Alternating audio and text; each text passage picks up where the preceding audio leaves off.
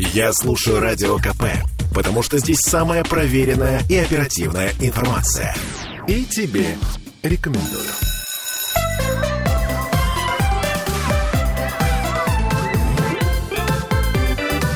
Родительский вопрос. Ну, а мы вновь вернулись э, в студию петербургскую, радио «Комсомольская правда». С вами Ольга Маркина. И родительский вопрос. Сегодня у меня э, два папы в эфире. Ну, в смысле, они э, имеют детей, соответственно, логично, что они папы. Но э, помимо этого, э, Михаил Ветров у нас э, предприниматель, э, и э, Владимир Зиганшин психолог. Поэтому сегодня мы будем обсуждать папины страхи. Мы тут несколько дней назад обсудили мамины страхи. Чего боится женщина, а, когда она становится матерью? И вот мы решили сделать зеркальный ответ. А, поскольку я не папа, мне немножко трудно говорить на эту тему. Я могу лишь спрогнозировать, чего боится большинство а, мужчин-родителей. И в одном пункте совпали все страхи мной опрошенных – Значит, самый главный страх — это страх перед финансовой несостоятельностью. Что я не смогу э, содержать семью. Вот почему-то этот страх совпал у всех. А, Михаил, я так понимаю, что у вас этот страх э, тоже он присутствует, как у отца. Ну, сейчас уже, наверное, поменьше, а вот когда на пороге, так сказать, появления первого ребенка, он был, да, очень сильный. Даже я когда узнал, что моя жена э, на тот момент еще не, не была моей женой, но что она забеременела, да, это прям было такое очень сильное, наверное, самое главное переживание, потому что, ну, скажем так, она была совсем молода, я был помоложе, чем сейчас, и э, я понимал сразу, что вся бремя ответственности по финансовому обеспечению семьи ложится непосредственно на меня. И это был один из таких ключевых, наверное, страхов, да, потому что все остальное такое казалось более таким мелким и незначительным. Ну и потом мужчины начинают задаваться вопросом, сколько, сколько стоят японские памперсы? А почему надо именно японские? Да ладно, да перестань. Ну вот есть вот отечественные, они так... Слушай, а вообще раньше э, вроде бы в марлю заворачивали. Я серьезно. Ну, то есть э, страх — это вообще двигатель э, многих вещей. Да, вроде папа задает рациональный вопрос, а для чего японские памперсы? А ты точно убеждена, что они ну, именно эти нужны? А на самом деле за этим стоит страх. Я не знаю, что за этим стояло, когда мой муж спрашивал, а почему нужны именно японские памперсы? Я говорю, потому что. Ну, похоже, да, похоже, да. Потому что они лучше. Он говорит, лучше, чем что? Я говорю, вот такие лучше и все. Да, но они самые... Я говорю, вот такие. То есть э, э, я... Потому что финансовая, наверное, составляющая это ведь некая база, основа, э, благодаря которой какие-то базовые потребности могут быть удовлетворены, поэтому этот страх, он э, не просто про деньги, не просто про, про финансы чаще всего, а именно про возможность выживать, э, сохранять стабильность, сохранять семью, ну, слушайте, страхи, они, э, с одной стороны, как вы сказали, двигатель как каким-то действием, а с другой стороны, страх — это нечто неконструктивное, то, что парализует, то, что, э, как это сказать, не дает нам спать э, долгими зимними ночами, пробуждает нас в поту и прочее. Мы считаем, что это нормально, потому что человек — это, по большей степени, на наш взгляд, существо иррациональное. Поэтому и страх иррациональный, он принимается как абсолютно нормальный. Папа боится вообще всего, и с самого начала. Сначала он боится ребенка, он на него смотрит и думает, кто это, что это, что, как мне к нему подойти, что мне с ним делать. А когда можно будет с ним поговорить нормально уже? А футбол, да. когда он начнет играть? Ну, фу- а футбол, шахматы? Футбол это, ну, может быть, да, как один из элементов. Однако страх отца, он, э, если именно как про отца э, говорить, наверное, начинается с того, что какой-то незнакомец, какой-то живое какое-то существо э, вдруг заселяется, поселяется и отвлекает э, гигантское количество энергии э, мамы от него, от папы. И папа начинает беспокоиться по этому поводу очень сильно. Ну, кстати, это э, одна из тоже тем э, страхов универсальных мужских, что ты меня больше не любишь вот уже эту неделю. Вот ты вообще на меня не обращаешь внимания. Когда женщина только рожает ребенка, и у нее тоже есть такое ощущение, что она волчица, которая оберегает своего волчонка, и даже папа этого волчонка, он становится в какой-то степени врагом на какой-то период, потому что кажется, что он может не так взять, не так то, не так все. А, э, Михаил, а вы э, сразу взяли ребенка на руки и не было вот этого страха? Вот мне интересно. Ну, наверное, в первые вот прям дни, когда он совсем-совсем вот крошечный, да, только вот э, там на четвертый, по-моему, или на пятый день его из роддома, да, привозят. А, да, естественно, был он совсем маленький, голову не может держать, да, такое, ну, ощущение неуверенности было. Потом нет, потом как бы вот, э, скажем так, я все полностью переложил больше на супругу, вот, и она, ну, детьми, то есть э, я крайне редко, хотя я понимаю, что это, наверное, ошибка, да, я достаточно редко брал его на руки, там, укачивал, то есть, ну, вот, это скорее э, было уже пройдено э, на втором ребенке. То есть у нас погодки, вот, и на втором было больше уже. То есть э, дочка, как бы, и там я уже больше его действительно уделял времени, как бы, а первого вот, к сожалению, я так очень... Возможно, это не ошибка, возможно, это страх.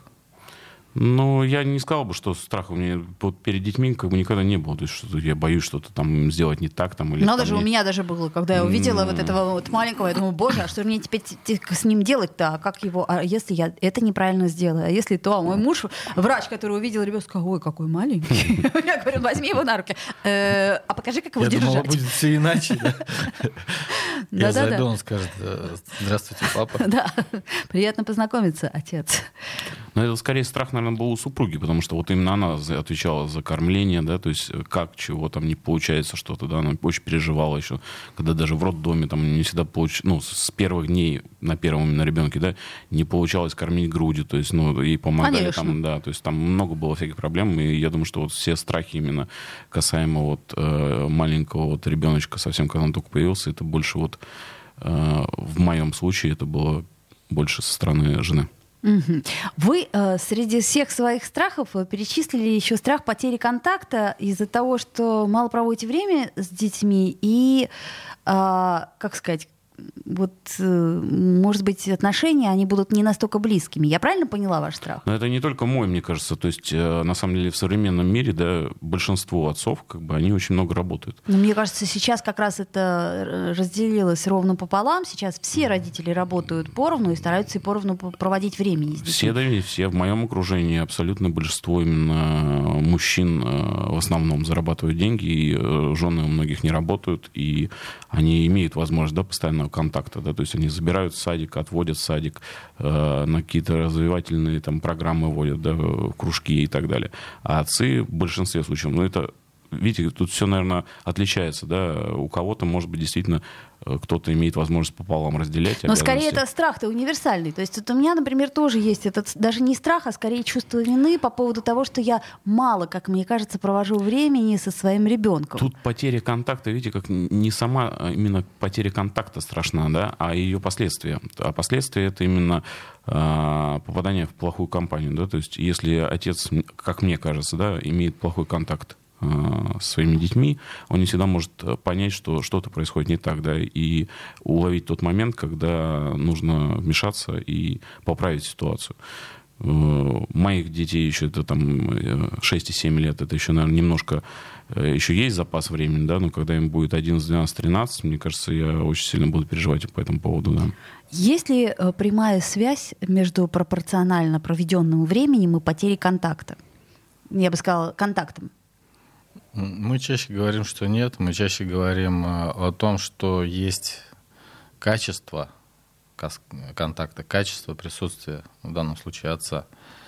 А это качество, оно редко компенсируется количеством. То есть если отец себя заставляет, например, да, считая по часам количество времени проведенное, час провел, час читал книжку, час что-то делал, час Галочка ходил на прогулку, да. да, и есть ощущение, что вот я же час целый провел с ребенком время, то мы смотрим на качество этого времени, на присутствие в жизни, присутствие в жизни ребенка отцовской фигуры, отцовской функции. Они могут быть вместе час, они могут быть вместе целый день. Однако как присутствие, как близость — этого может не случиться, к сожалению. И тогда это как бы не считается, да, галочка формальная тогда будет. Поэтому важно, чтобы отец присутствовал, чтобы ребенок чувствовал присутствие отца, чтобы ребенок знал, э, что в какой-то момент он может э, эту функцию у папы востребовать, что он может написать смс, что он может подойти вечером по какому-то вопросу, который отца, э, который э, можно отец, задать только отцу, например, да, который отец э, может э, ему осветить и в котором он может на отца опереться. То есть вот если отца целый день нет дома, а ребенок понимает, что он вечером подойдет, или он может как-то иначе поинтересоваться, и отец откликнется, он заполнит эту пустоту, он наведет этот порядок, он э, даст эту опору тогда мы не э, смотрим, сколько времени, там, как часто, целый выходной он провел или еще что-то. Тогда у ребенка есть всегда возможность ориентироваться внутри, чувствовать uh-huh, это присутствие. Uh-huh, uh-huh. Вот, поэтому тут, а больше, тут, тут может, больше про качество. Тут, да. может быть, имеет смысл какие-то придумывать э, ритуальные штуки. То есть, ну, предположим, перед сном мы всегда с тобой говорим там, про день. Я не знаю. Ну, ну как-то, чтобы у ребенка вообще. Ну, это лучше, чем ничего. А это лучше, чем ничего. При этом вот, это, это, вот эта связь было бы хорошо, чтобы она чувствовалась. Угу. Папа может быть в командировке на какое-то долгое время, однако связь, она все равно будет сохраняться, может сохраняться точнее. Вот видите, оказывается, дело не в количестве проведенного времени, а в качестве. А, Михаил, у нас э, сейчас пауза наступает. Я напомню нашим слушателям, что мы в прямом эфире и что сегодня мы говорим о том, чего боятся папы. А, поэтому пишите нам в трансляцию ВКонтакте. А разве отцы не боятся показаться слабыми, спрашивают нас. Боятся показать свой страх, например. Вернемся и к этому вопросу в том числе. Плюс 7 931 398 92 92. Это наш WhatsApp, Telegram. Туда тоже можно писать. У нас сегодня в эфире Владимир Зиганшин, э, наш психолог, и председатель Ассоциации производителей детских товаров, работы и услуг Михаил Ветров. Сделаем паузу, вернемся. Родительский вопрос. Слухами земля полнится. А на радио КП только проверенная информация. Я слушаю «Комсомольскую правду» и тебе рекомендую.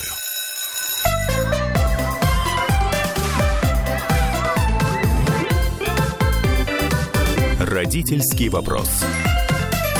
11.16, и вновь мы возвращаемся в эфир. У нас в гостях председатель Ассоциации производителей детских товаров, работы и услуг Михаил Ветров и Владимир Зиганшин, наш психолог, э, как всегда, в нашей студии по четвергам.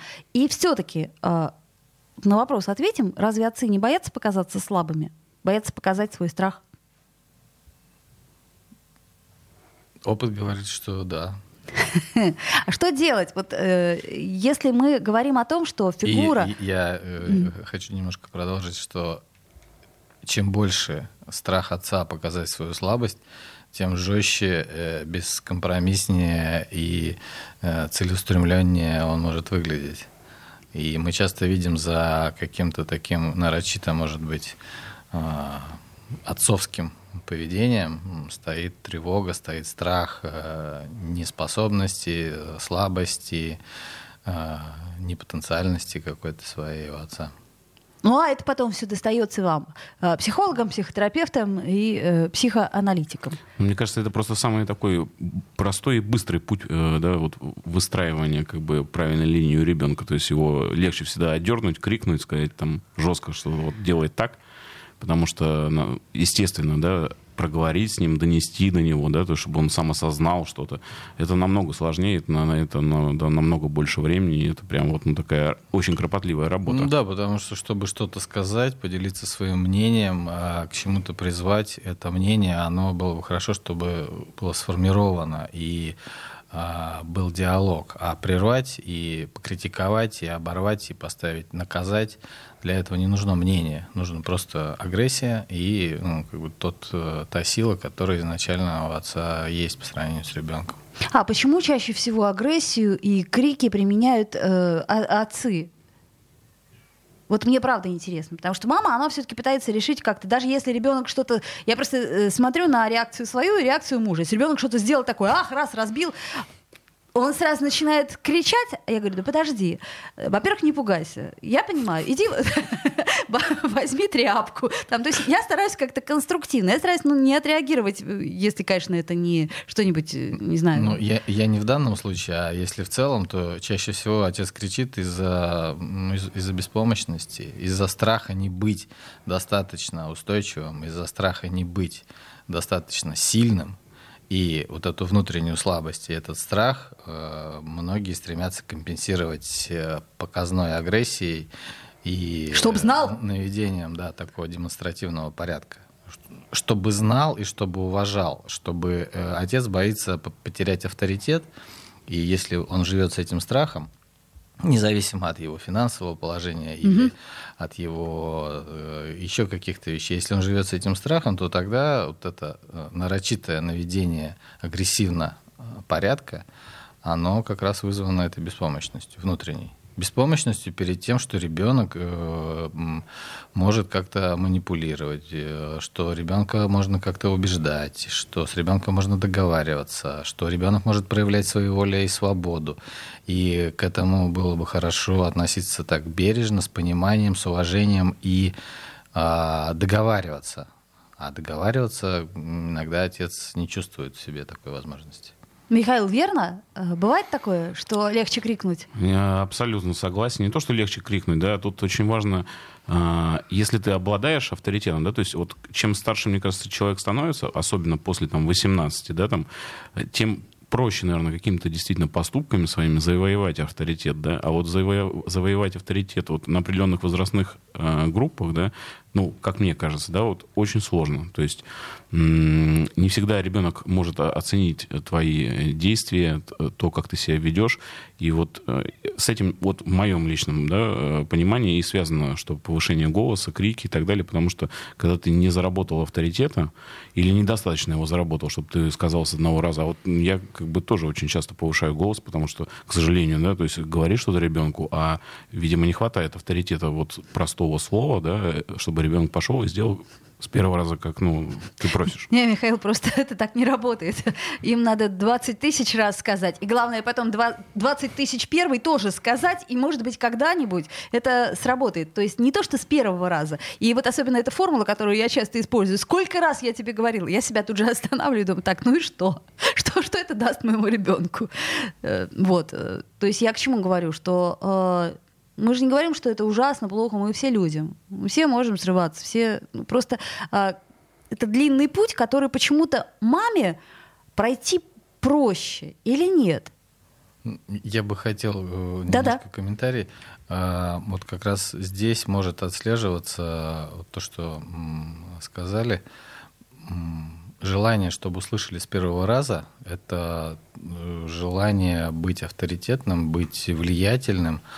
Оно, э, к сожалению, если есть такое, вот, да, если есть такая иллюзия, что только если я с первого раза сказал, то и меня с первого раза услышали, то только тогда я сохраняю свой, свой авторитет, то, конечно, вот такое давление и агрессивный призыв ребенка слушаться, он может быть сильным. А Если же отец понимает, что и с первого раза его вряд ли услышат, со второго его могут не услышать. Могут. Из третьего. И это не означает, что он не имеет авторитета, это не означает, что отец потерял а, какое-то влияние, а это всего лишь означает, что ребенок имеет определенные свойства, определенные качества, там, соответствующего возраста ему присущие то тогда все это как бы так достаточно лояльно и гладко может выглядеть. Если же отец считает, что вот раз сказал и все как отрезал, то на страхе можно, конечно, этого добиться.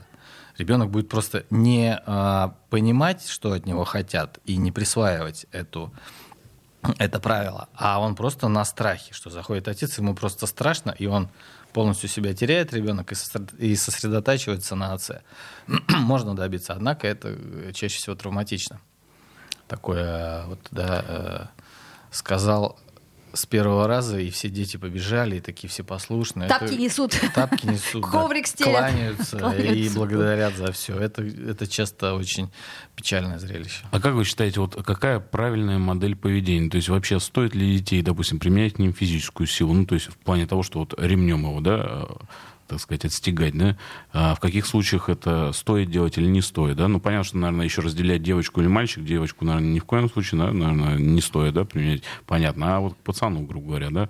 Вот и в каких возрастных группах? То есть в 6 То есть в разных странах мира же по-разному, да, то есть где-то вот наоборот там совсем маленьких их сразу приучают, стягают там и так далее, потом не трогают. Где-то наоборот там до 7 лет не трогают, да, потом какой-то есть этап, когда жестко какую-то применяют силу. Стоит ли это делать или не стоит, или все индивидуально?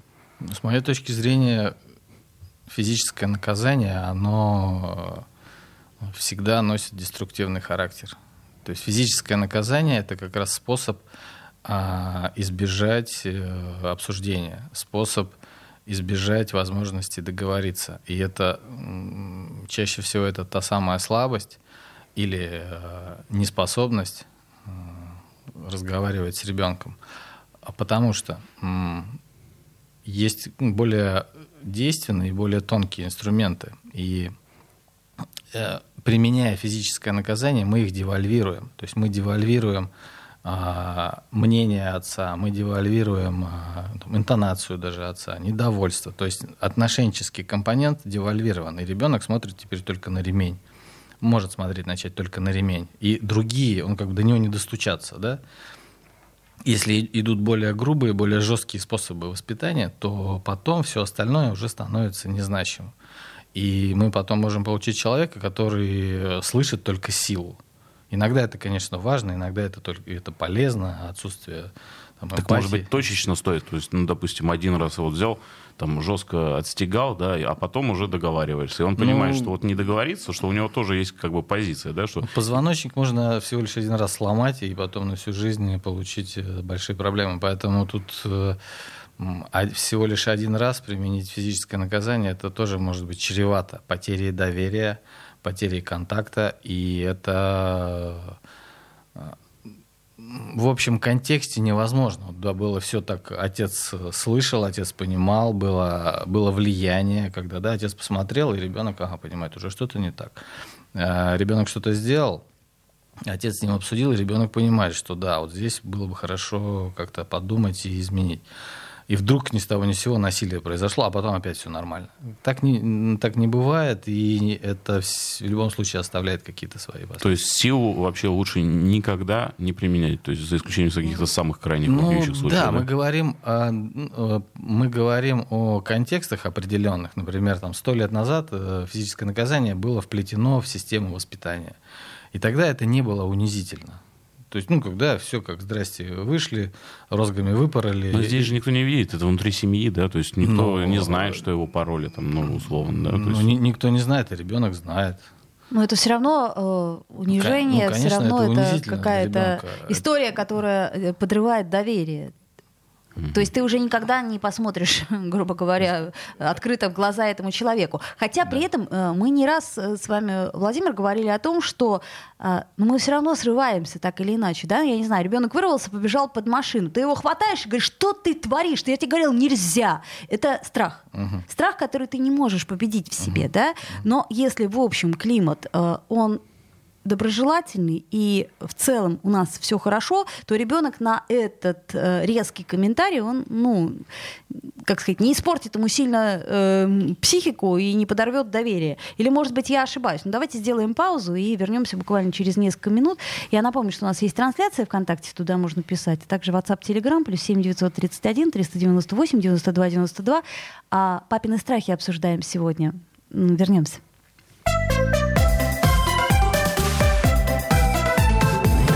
Родительский вопрос. Я слушаю радио КП, потому что здесь самые осведомленные эксперты. И тебе рекомендую.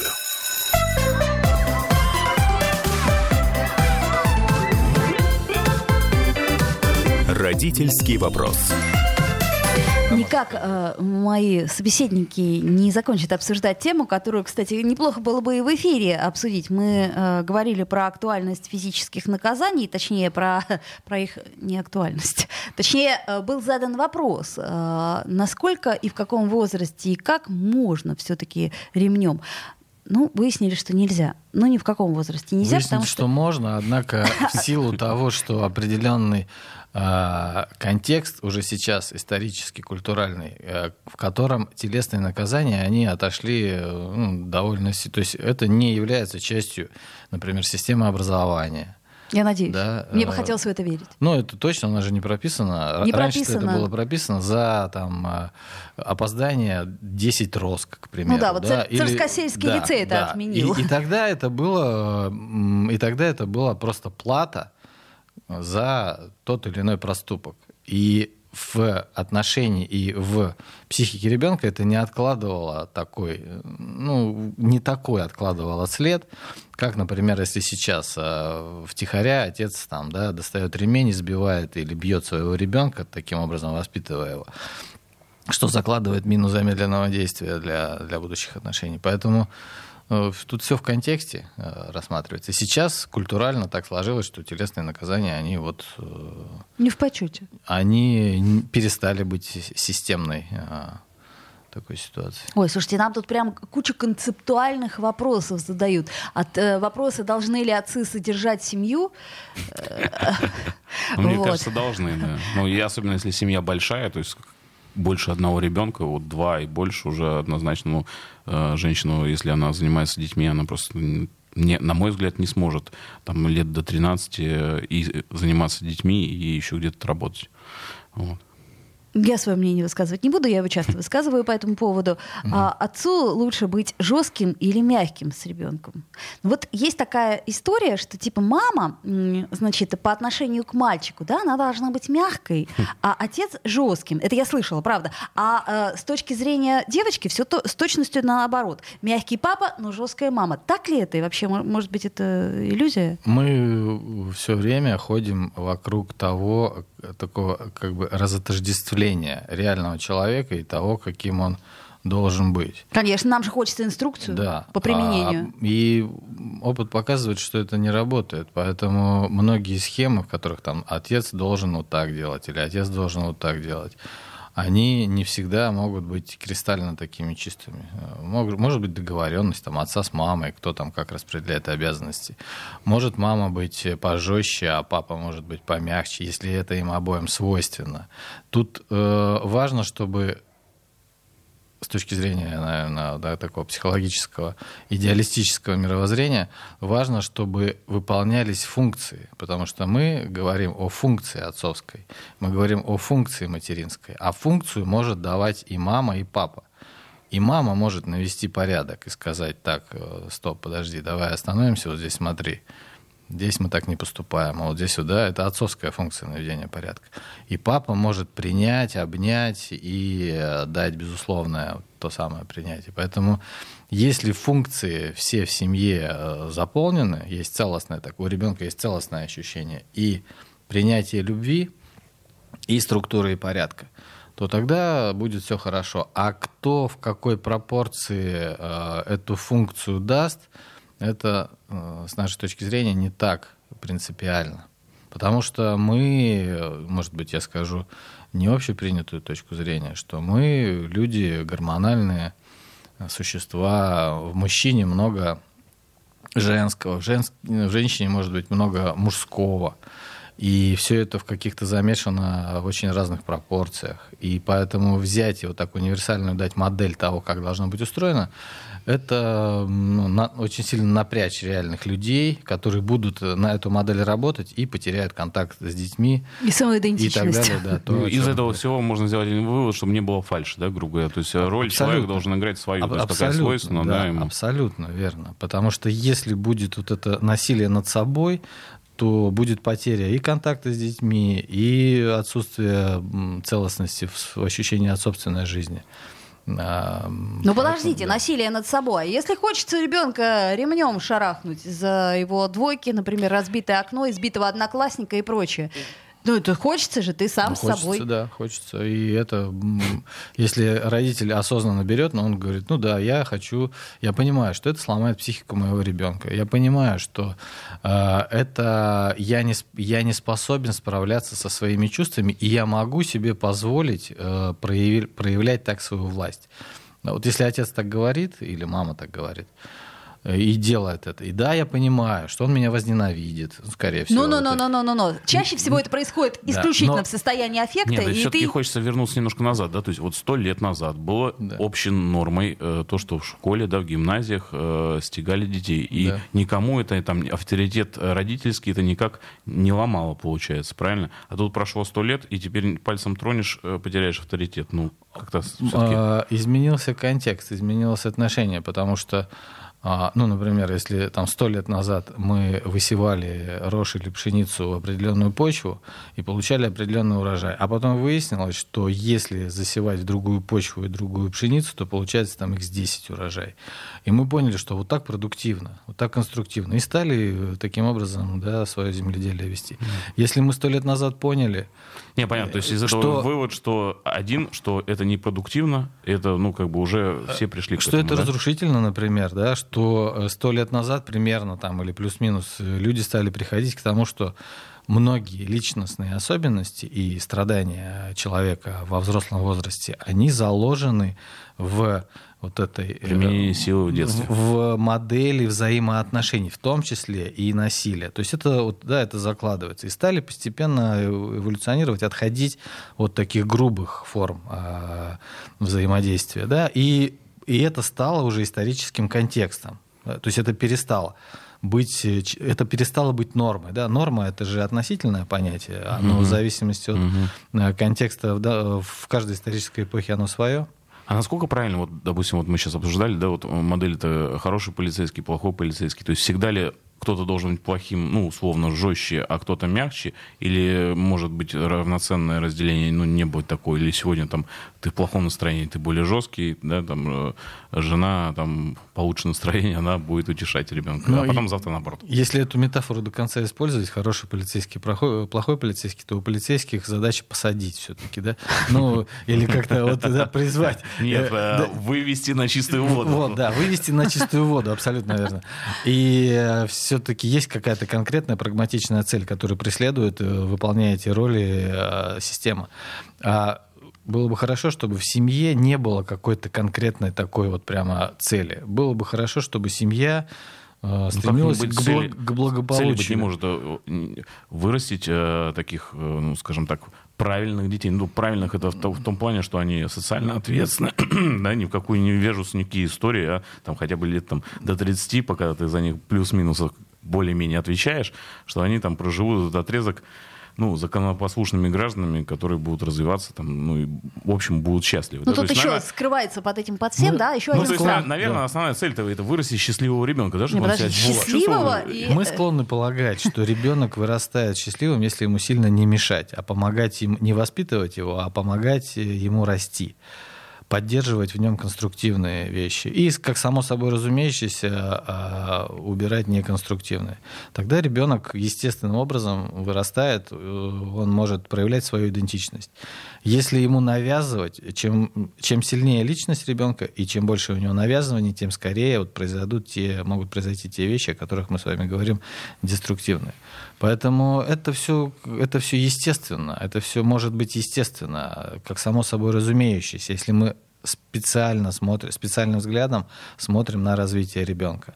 И не ломаем его, не навязываем ему там добро, а, пользу или что-то еще, а смотрим и отталкиваемся от того, куда он хочет расти. Чаще всего в нем заложено довольно много потенциалов, которые всего лишь важно поддержать и дать возможность реализовать. Ну, это такая длинная, опять-таки, и сложная работа, то, о чем вы говорите, Владимир. А, у нас э, есть я- представление о том, что мы... Есть ощущение, что это не работа. Все-таки я буду спорить с этим, потому что это, а, ну, это просто образ жизни. То есть он, получается, должен поменяться. Ну вот мы жили одним образом, тут появилось существо, которое мы, а, как сказать, э, как сосуд должны хо- холить, лелеять и а, при этом не испортить, не, Нет, мы, не, разбить. мы не должны его холить или лелеять. Мы можем его холить или лелеять, если а, мы воспринимаем его появление как радость. Ну а то как? тогда это само, ну так, ну тогда это само собой разумеющееся. А тогда Минута. смотрите еще вот вопрос-то, насколько правильно э, делегировать какие-то функции бабушкам, дедушкам, да, то есть вот э, правильно их включать в ближний круг семьи все-таки, да, или лучше как бы, ну там условно раз в месяц отдали, Владимир, там. коротко. У нас время минута. Мгм. Все зависит от контекста. Ну хорошо, про контекст мы еще поговорим. И нам, кстати, вот Наталья предложила интересную э, тему страхи отца и отчима. Одинаковые ли они? Или есть э, глобальные различия? Мы как-то не брали тему отцов и отчимов, чем различается эта функция, различается ли она в принципе и какие могут быть подводные камни. Но а, удивительно то, что все-таки не все страхи папы и мамы совпадают. И чаще всего у, именно у пап возникает желание взять ремень, повесить его и сказать, так, значит, вот если что, вот ремень, пусть даже не бить. А мама все же старается решить все как-то более, как сказать, э, конструктивным, что ли, путем. Потому что папа чаще всего смотрит куда-то наверх и думает, так, а если я сейчас не возьму ремень, какой же я отец после этого? Мне же скажут, ты Да, ты тряпка. Это Михаил Ветров и Владимир Зиганшин. Спасибо всем, кто нас слушал. Родительский вопрос.